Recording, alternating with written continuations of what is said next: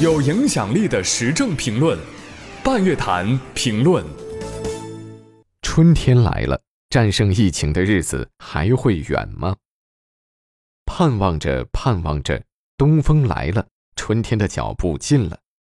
今日立春，我们在疫情中迎来了第二个春天。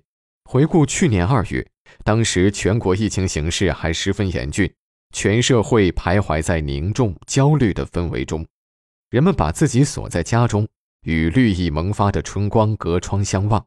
时隔一年，虽然零星散发的疫情仍在持续，但全社会的心态已截然不同。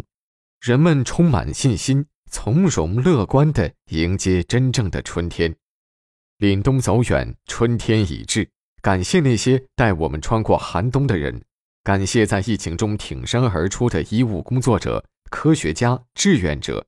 感谢在疫情中默默付出的公安干警、社区网格员、基层干部、快递小哥、环卫工人，感谢所有为抗疫付出过、努力过的中国人。目前，黑龙江、吉林、河北等地仍有散发性和局部性的疫情传播，我们对此要保持高度警惕，但也要对战胜疫情怀有绝对信心。一方面，各地在此前的抗疫工作中积累丰富的经验，核酸检测、排查、隔离的工作越来越快速高效。另一方面，新冠疫苗已经开始在全国各地接种，彻底战胜疫情的那一天已经离我们越来越近。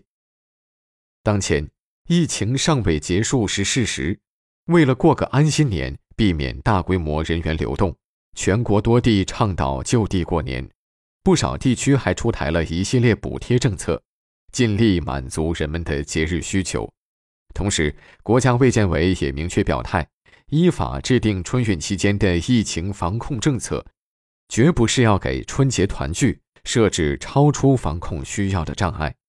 层层加码和一刀切，既是一种懒政，也是对宝贵防疫资源的浪费。另一方面，很多民众都响应了政府号召。选择留在工作地、学校过年，无论是各地政府留人的走心政策，还是广大民众舍小家为大家的巨大付出，都是值得肯定和赞赏的。回顾过去一年的抗疫之战，我们之所以能够一次次战胜疫情，也正是源于政府和民众之间的这份理解和配合。二零二一，战役必胜。